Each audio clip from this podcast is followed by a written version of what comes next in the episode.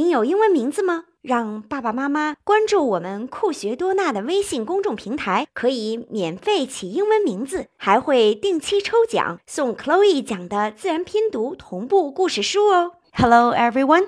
I'm chloe. 今天我们一起学习字母 ttttttt 小朋友们还记不记得上一期内容呢？对了，toy 玩具，我们一起学的特别的开心，对吗？那这一期同样会讲到很多很多的玩具，太棒了！先让我们听一听儿歌吧。OK，now let's listen to a chant. T T is for toy. Welcome to my toy shop. What's your favorite toy? Choose what you want.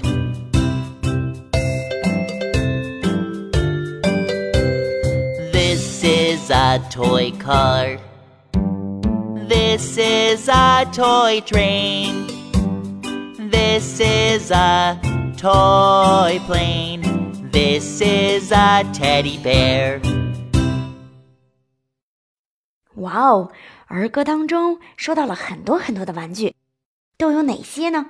让我们一起翻开我的一百首英语主题儿歌书，page sixty three，六十三页，来一起看一看吧。Show me your fingers，小朋友们伸出手指来，我们一起指着看一看。This is a toy car。嗯，在哪儿呢？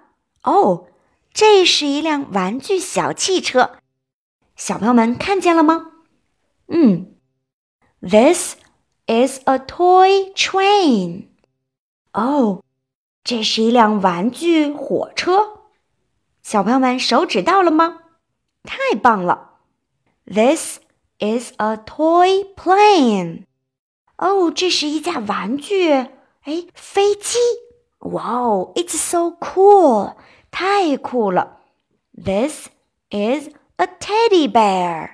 哇哦，这是一个泰迪熊。嗯，so interesting，真有意思。T T T T。好了，小朋友们，我们今天就到这里。That's all for today. See you.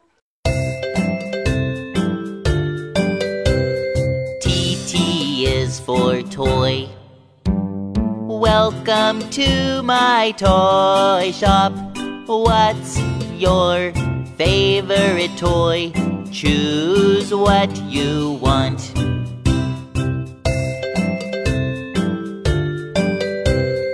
This is a toy car. This is a toy train.